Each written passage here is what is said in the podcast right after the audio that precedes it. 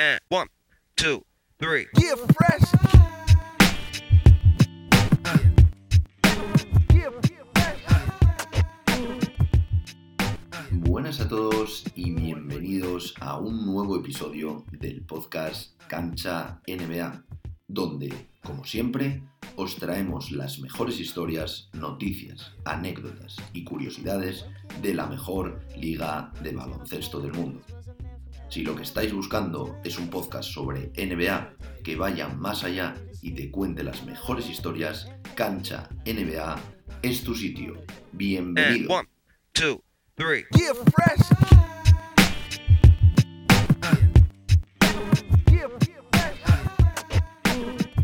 Como ya habréis visto en el título de este episodio, hoy viene al podcast de Cancha NBA Lorena Torres, actual especialista de rendimiento de la Federación Española y en particular de la selección de baloncesto que está ahora mismo preparándose para los Juegos Olímpicos en Tokio.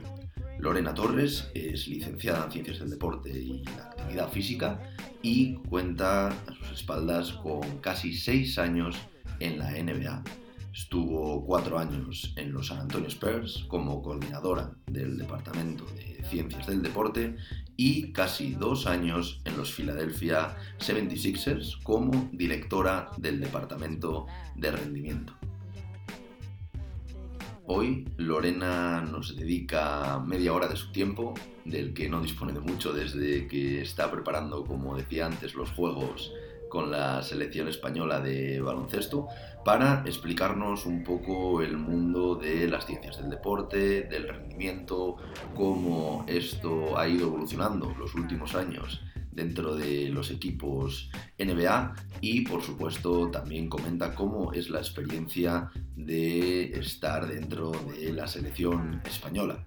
En fin, muchas ganas de charlar un rato con ella y que nos cuente un poco más sobre todo esto, que a veces es un poco desconocido para el gran público y como ya sabéis, en España siempre tenemos los mejores profesionales y situados en las mejores ligas del mundo. Así que nada más, como siempre y sin más dilación, vamos con el episodio de hoy.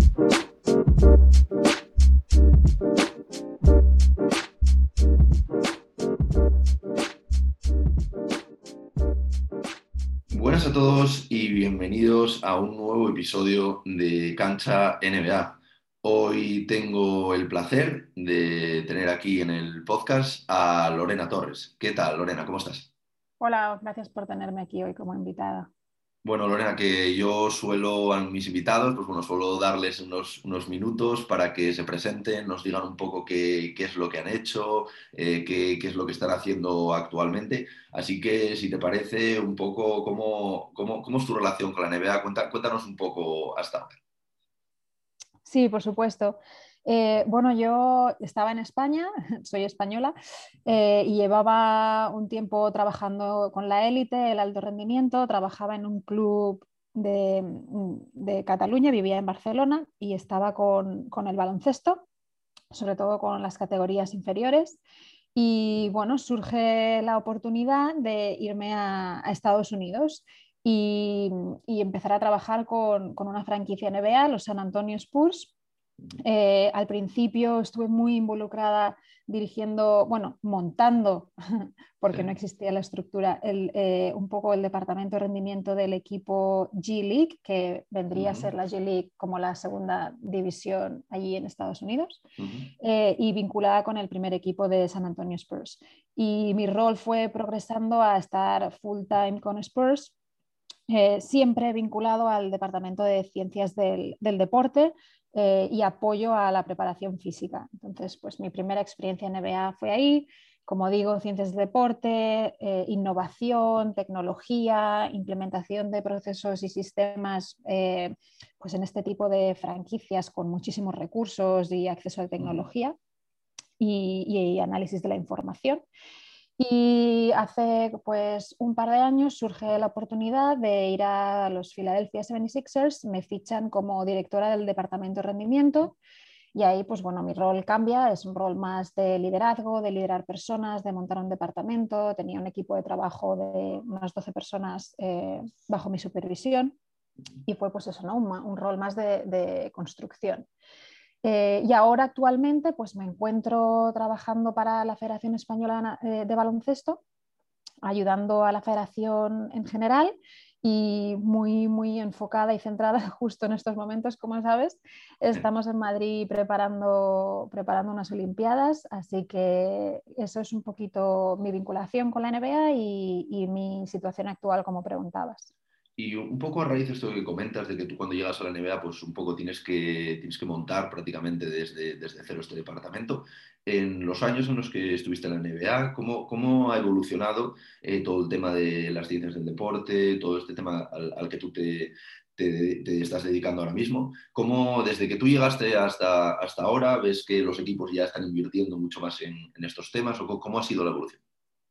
Sí, no, absolutamente. Eh, yo en el 2014 estoy un poco vinculada con la situación en NBA, pero me incorporo definitivamente en 2015 y, bueno, pues era el inicio, eran los inicios de, las ciencias del deporte en, la NBA.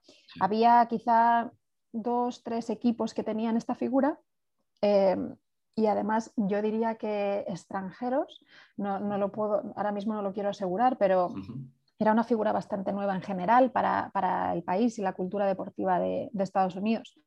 Eh, y bueno, ha ido evolucionando eh, y ahora pues cada vez, como comentas, ¿no? más equipos tienen este tipo de apoyo, figura, con roles muy diferentes. Eh, puede ser un, rol más de, de apoyo con cierta tecnología o más, como te comentaba, ¿no? de, liderazgo, eh, donde ya o supervisas eh, departamentos o, es una figura integradora de conocimiento. Eh, pero sí, como comentas, está, está evolucionando y de hecho, por ejemplo, eh, me consta que este verano eh, se están abriendo plazas de Sport Science en diferentes equipos o que ya lo tenían y están renovando o que se están abriendo las puertas a la figura. ¿no? Entonces yo creo que es, es, es un, un, nuevo, eh, no nuevo, porque llevan muchos años otros países implementando este tipo de, de, figuras, pero ciertamente algo que, que está consolidándose, seguro. Y así un poco a, grosso modo, para los que no, somos expertos como tú en, este tema, ¿qué, dirías tú que, aporta la ciencia y bueno, la tecnología, todo el, todo el tema de los datos a un equipo profesional y bueno, en particular a la NBA o bueno, ahora a la, selección española? ¿Qué, es lo que, es lo que aporta que, la mejora de rendimiento? ¿Cómo es, cómo es un poco todo, todo este proceso? Eh, pues mira, yo creo, yo cuando me lo preguntan y lo explico, creo que básicamente es tener un, paradigma de trabajo basado en información objetiva y subjetiva, información a través de un proceso no de método científico, porque es muy difícil hacer ciencia per se con, élite deportiva, pero sí un sistema de, con rigor, con, proceso de critical thinking, o, donde te haces preguntas, ¿no? haces una pregunta, tienes un problema a resolver, entonces a partir de ahí intentas buscar una respuesta mediante un proceso de recogida de información, análisis de la información y presentación de la información. Entonces es básicamente eh, un sistema de trabajo, una filosofía, una manera de hacer basada en, la, basada en, el método científico, aunque no, si es aplicado en deportes de élite, perdón, porque me entiendo ir a deportes de equipo, em, bajo esta filosofía, ¿no? Eh, no es para hacer papers, no es para hacer estudios, no es para hacer investigación que se tiene que publicar, que es un poco la esencia de, la ciencia en general, sino ese, ese, marco de trabajo, esa filosofía de, de objetividad, contestar a preguntas con argumentación y sobre todo tener información no por tener información. Yo sé que ahora en Sport Science parece que está relacionado mucho con, que lo está, con el Big Data y el análisis estadístico, pero yo siempre explico en mis charlas que, no buscamos información por tener un volumen de información. Yo creo que nuestro rol lo que tiene que aportar es conocimiento y conocimiento que se pueda aplicar y que tenga un impacto en los equipos de trabajo. Y bueno, a raíz un poco de esto, tú cuando, cuando llegas a la NBA, que creo que fue en 2015, como comentabas antes, a, a los San Antonio Spurs, ¿cómo fue, ¿cómo fue estos primeros días? ¿Cómo fue montar este departamento? Porque supongo que, que sería un, un, arduo trabajo. ¿Cómo, cómo empezaste con, con, todo esto? Bueno, como te digo yo, eh, cuando hablo de montar el departamento, sí. me, me, el primer año es más uh, de cara al segundo equipo, ¿no? Uh -huh. eh, la verdad es que los equipos vinculados, los equipos G-League de los equipos NBA, pues cada vez parece que tienen como más presencia, ¿no? Porque hay muchos equipos que no pueden hacer desarrollo de jugadores en el, en el, en el propio equipo, ¿no? El, el objetivo es, eh, de, depende de lo que sea el objetivo para cada equipo, es muy, muy, muy diferente, pero si hay equipos donde se está luchando por entrar en los playoffs o, o por eh, ganar una competición, sí que hay tiempo para el desarrollo de jugadores, pero pero igual no hay minutos para todos los jugadores, ¿no? Entonces, yeah. Eh, el objetivo de algunas franquicias es tener un equipo de desarrollo donde sus jugadores tale con talento jóvenes puedan tener acceso a, a, competición y minutos competitivos. Entonces, eh, lo que se quería era cuidar a ese jugador con talento, con oportunidad de llegar a, en muy poco tiempo a la NBA, con hábitos de, profe de profesionalismo. ¿no? Entonces, pues todo lo que es eh, montar el tema de una buena preparación física, unos buenos hábitos saludables, eh, educación en nutrición, recuperación, eh, gestión de cargas, mejorar pues con los calendarios competitivos que hay allí, mejorar cómo se puede afinar los viajes, cuándo te quedas en, en, la ciudad a dormir, cuándo es mejor salir y dormir en casa, un poco nuestro trabajo consiste, bueno, o, o yo siempre he planteado mi, mi, mi, trabajo desde el punto de vista de la multidisciplinaridad y muy holístico, ¿no? Eh, yo siempre explico que el rendimiento en nuestro caso, de, desde el apoyo de las ciencias del deporte, eh, va dirigido a muchos aspectos del rendimiento, desde lo que hacen el, los entrenadores en la pista, que podamos pro, ¿no? proporcionar información para que luego ellos tomen las decisiones que tengan que tomar, ¿no? Pero sí que tengan información más objetiva de, mira, esta es la situación y luego pues valoras, ¿no? Y lo mismo con la nutrición, la recuperación, el descanso, la parte mental, eh, todos aquellos aspectos que, que, puedan mejorar ni que sea eh, un 1% a aquello que estamos haciendo. Un poco porque yo tengo como la, como la cosa de que cuando se habla de rendimiento, pues hay gente que parece que habla un poco solo del tema físico y al final es lo que, lo que tú dices, eh, temas de nutrición, temas de salud mental. Y sí que me gustaría en, en, este aspecto preguntarte un poco por el tema del factor mental y, y, lo que crees que influye tú en el deporte, porque sí que, sí que es verdad que hemos visto en los últimos tiempos que, que algunos jugadores pues, están hablando de, de temas de, de, salud mental y parece que poco a poco eh, pues está dejando de ser un, un tema tabú en, en, el mundo en general y, y, en la liga en particular. ¿Qué, qué opinas tú sobre esto y cómo, cómo afecta a un jugador eh, todo el tema de, de salud mental? Pues es que no es que solo afecte al jugador, afecta a la persona jugador, o sea, la sí. parte fundamental ay, la parte mental es fundamental eh, para todos nosotros. O sea, eh, a ver, estamos hablando aquí, tú, tú, tienes un podcast de la NBA, ¿no? La sí. NBA es la, probablemente la liga número uno en baloncesto, por lo tanto los, es probable que algunos de los mejores jugadores del baloncesto del mundo estén allí, por lo tanto estamos hablando de la super élite y mm. para estar en la super élite mentalmente también tienes que ser especial, ¿no? Eh, lo que pasa es que también la, hay una parte humana, entonces la gente pues eh, tiene que gestionar muchas cosas, gestionar presión, que gestionar eh, crecimiento personal, tiene que gestionar cosas que tiene alrededor, cosas que pasan en la pista y, y, es un aspecto más del rendimiento. Y sí que es cierto que quizá ¿no? es la percepción de que ha sido algo tabú simplemente porque no, no, se, ha, no, no, se explicado igual que, que, la preparación física y el preparador físico es la foto entrenando con el jugador y no se ha visto al, al, mental coach tanto al lado del jugador ¿no? trabajando.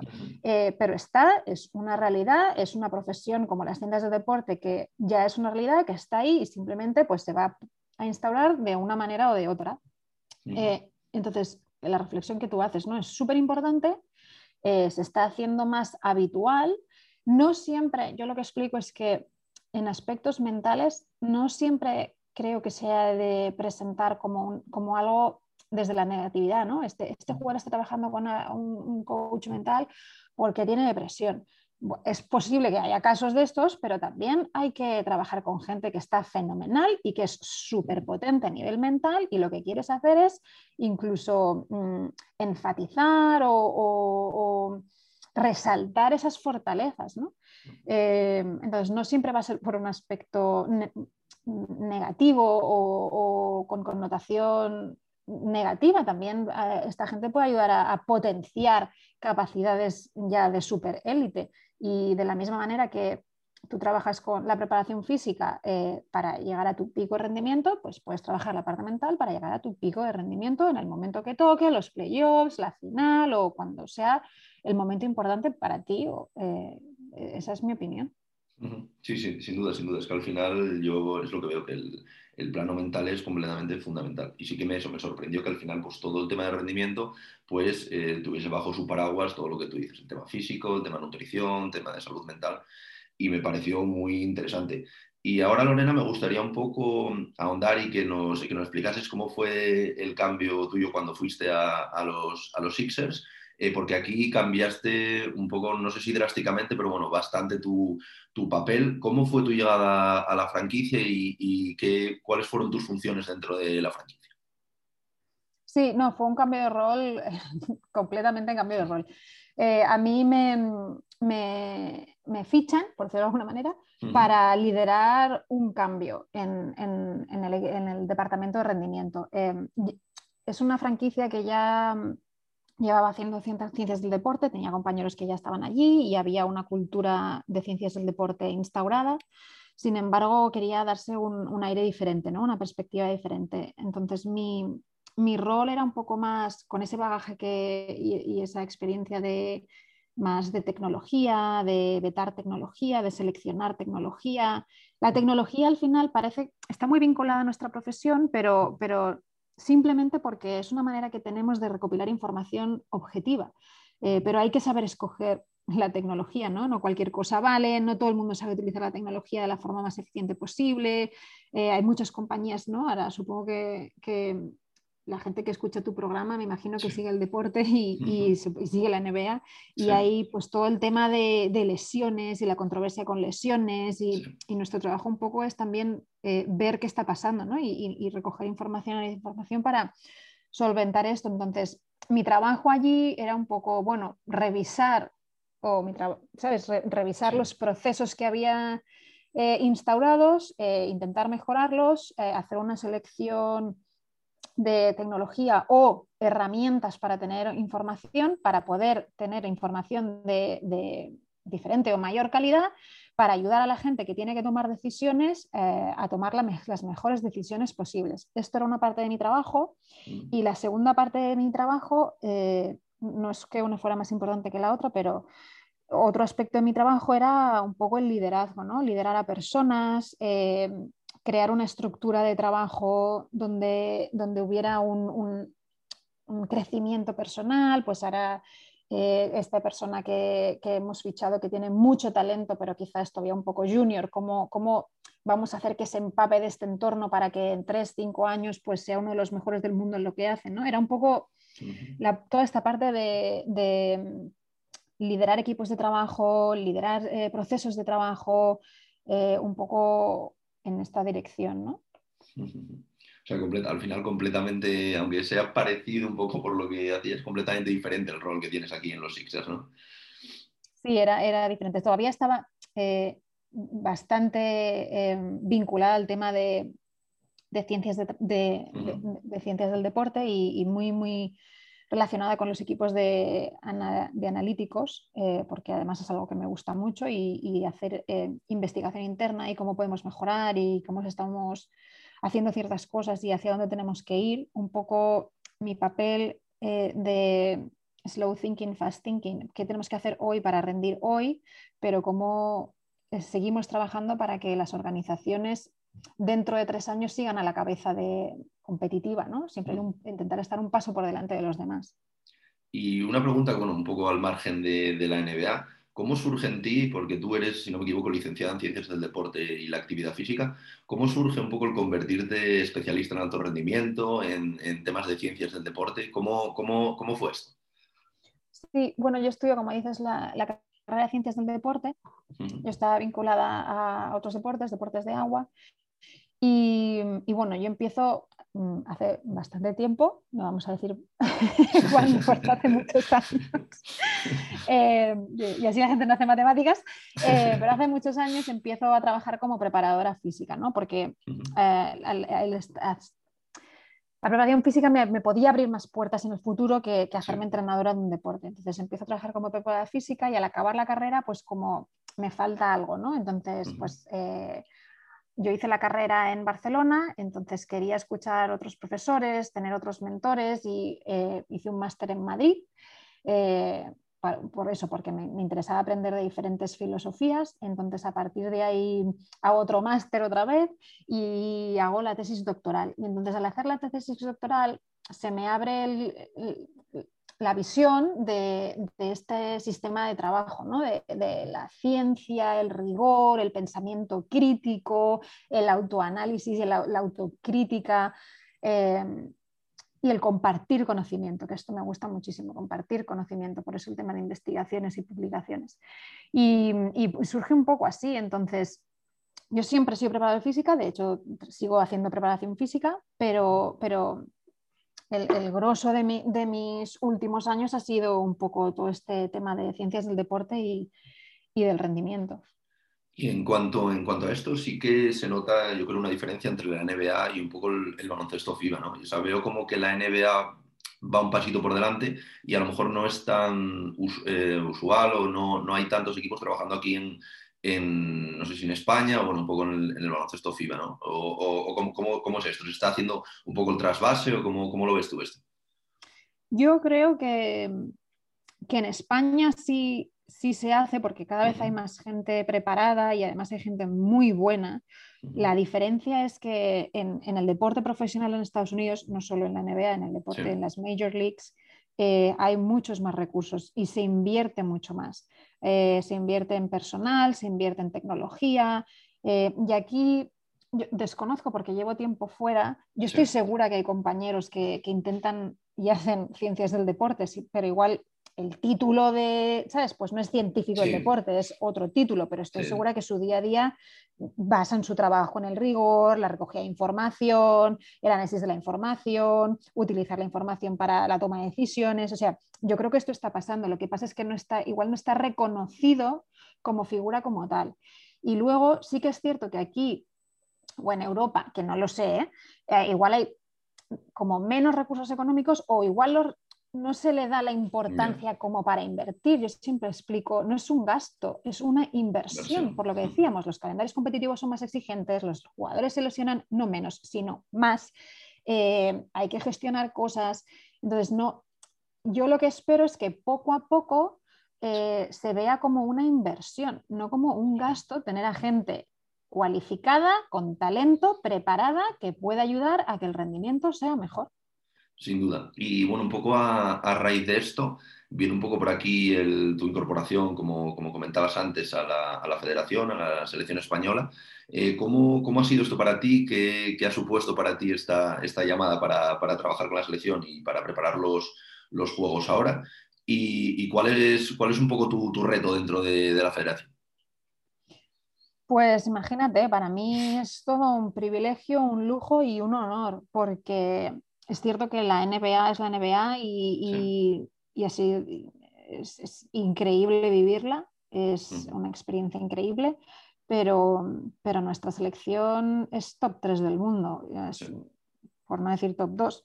Entonces, em, la selección española de baloncesto para mí es, o sea, es algo, han hecho historia, es, pues no sé, es que no tengo suficientes palabras de no sé, es em, una pasada. Es, de lo, es otra vez otra de, las situaciones de estar con los mejores del mundo. Así que para mí es mm, todo un privilegio y un honor estar aquí pudiendo aportar un granito de arena.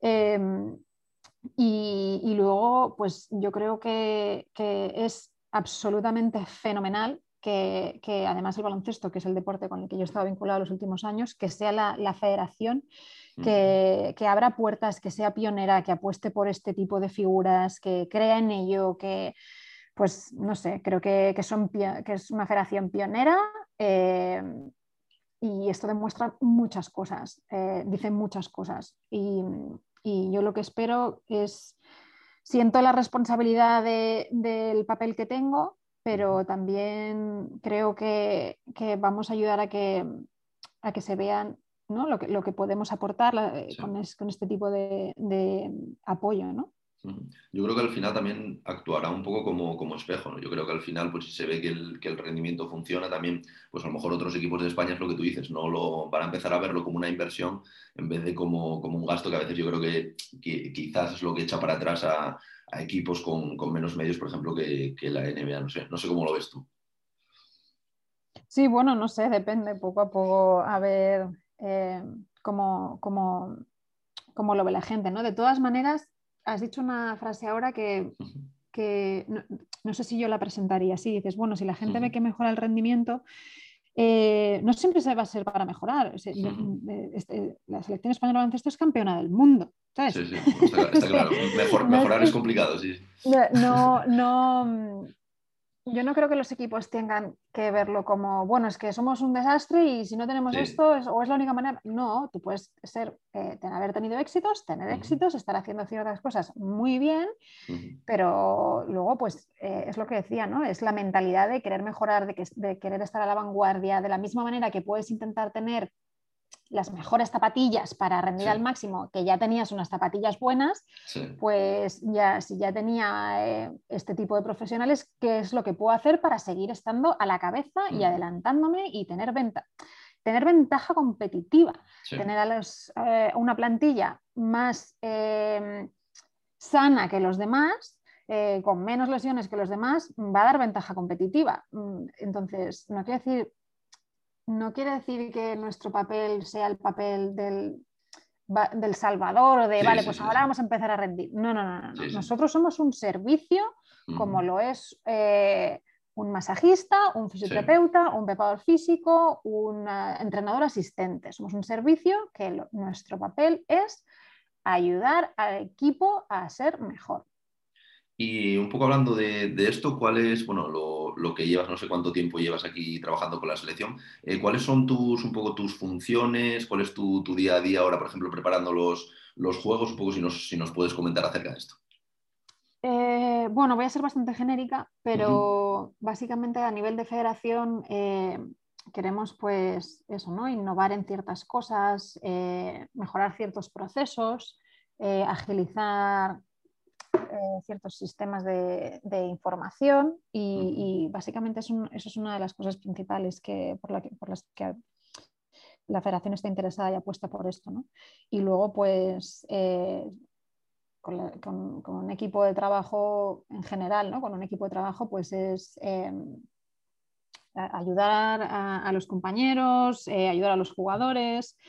Eh, lo que comentamos, ¿no? Porque es que no quiero repetirme, recoger información, analizar información y presentar información para que la gente que tenga que tomar decisiones eh, pues, pues eh, tenga la información lo, más clara y objetiva posible. Mm, bueno, pues nada, Lorena, tampoco quiero robarte mucho más tiempo. Eh, yo creo que nada, bueno, lo, primero, darte las gracias por haberte pasado por aquí por el, por el podcast. Y bueno, sobre todo desearte la mayor de las suertes con, la selección, que yo creo que, que, todos estamos ahí en el, en el, mismo barco. Y nada, que te vaya todo, todo fenomenal y que bueno, que me alegro que, que al final pues las figuras españolas en, estén pues, tanto en la NBA como en el, baloncesto de élite. Así que nada, muchísimas gracias por, por, haberte pasado por aquí. Muchas gracias a ti, lo que decíamos, ¿no? Muchas gracias por, por el, interés en, en, en, mi rol, en, una figura como la mía, porque esto también si ayuda, por ejemplo, a la audiencia, ¿no? Los que nos están escuchando, pues a entender lo que hacemos y por qué puede tener valor y nuestros objetivos y, y el tipo de apoyo que hacemos, ¿no? Eh, y sí que es cierto que, como decíamos, ¿no? la NBA, pues obviamente, decíamos, es probablemente la mejor liga del mundo y, haber llegado a lo máximo, eh, incluso a nivel personal, ¿no? pues ha sido fantástico, pero todavía queda trabajo, hay que seguir trabajando y, ayudar a los compañeros a que, a que se valore esta figura. Sí, yo, creo que al final es lo que te comentaba un poco, un poco antes, de visibilizar todos estos profesionales españoles, que bueno, tú lo, tú lo sabrás mejor que nadie, que yo he ido conociendo a lo largo de los últimos meses, que trabajan en la NBA, y es lo que tú decías antes, hay grandísimos profesionales en nuestro país y que están, como tú dices, en las mejores ligas del mundo. Entonces, yo lo que es pues, presentar a toda, a toda esta gente, al gran público, a mí me, me parece increíble porque yo creo que, que hay que, que potenciar también estas, estas figuras. Sí, fenomenal. Y además, eh, apoyar a las chicas también. Sí, sí, sí, sin, sin, duda, sin duda. Eso, eso es un, un, factor clave que, bueno, cada vez hay, hay más, por suerte, y no solo en la NBA, en, en todas las, las, principales, las principales ligas de, del mundo. Así que nada, Lorena, oye, mil, mil gracias por tu tiempo, que ya sé que, que tienes poquito ahora con todo el tema de la, de la selección. Y nada, muchísima suerte para, para los Juegos, que vaya todo muy bien, y bueno, otra vez gracias por haberte pasado por aquí. Gracias a ti. Hasta pronto. Venga, un saludo, un abrazo. Lillard with 47 tonight. Working it down to 2 to 1. A deep three. Oh! What? Blazers win the series. A walk-off three from Lillard. Damian Lillard from way downtown. The most improbable, impossible. Y hasta aquí el episodio de hoy. Espero que hayáis disfrutado de esta charla tanto como lo he hecho yo haciéndola y sobre todo que hayáis descubierto el mundo de no solo la preparación física, sino todo el tema de rendimiento, cómo hace unos años empezó en la NBA y poco a poco se fue desarrollando y sobre todo pues bueno con las historias que nos ha ido comentando Lorena con su paso por los Spurs, con su paso por los Sixers, ahora esta nueva aventura con la selección española de baloncesto y espero que, como digo, hayáis aprendido lo que es un poco todo esto, haberoslo aclarado, que creo que es algo importante porque es algo que, como comentaba durante el episodio con Lorena, sí que es verdad que todo el tema de ciencias del deporte quizás se confunda demasiado con preparación física y no tanto con todo lo que compendia, como puede ser la nutrición, como puede ser el tema de salud mental. Entonces creo que era un episodio necesario para explicar un poco todo esto. Y hoy nada más, como siempre, y por último, quiero agradeceros a todos los que dedicáis un ratito de vuestro tiempo cada semana para escuchar el podcast. Para mí es increíble ver el apoyo que vais dando al podcast, ya que poco a poco somos más y más suscriptores en todos los canales y cada vez también tenemos más comentarios y interactuáis más conmigo. Así que nada, daros las gracias a todos una vez más y nos escuchamos la próxima semana en el podcast de Cancha NBA, tu podcast de la mejor liga de baloncesto del mundo. And one, two, three. Yeah, fresh.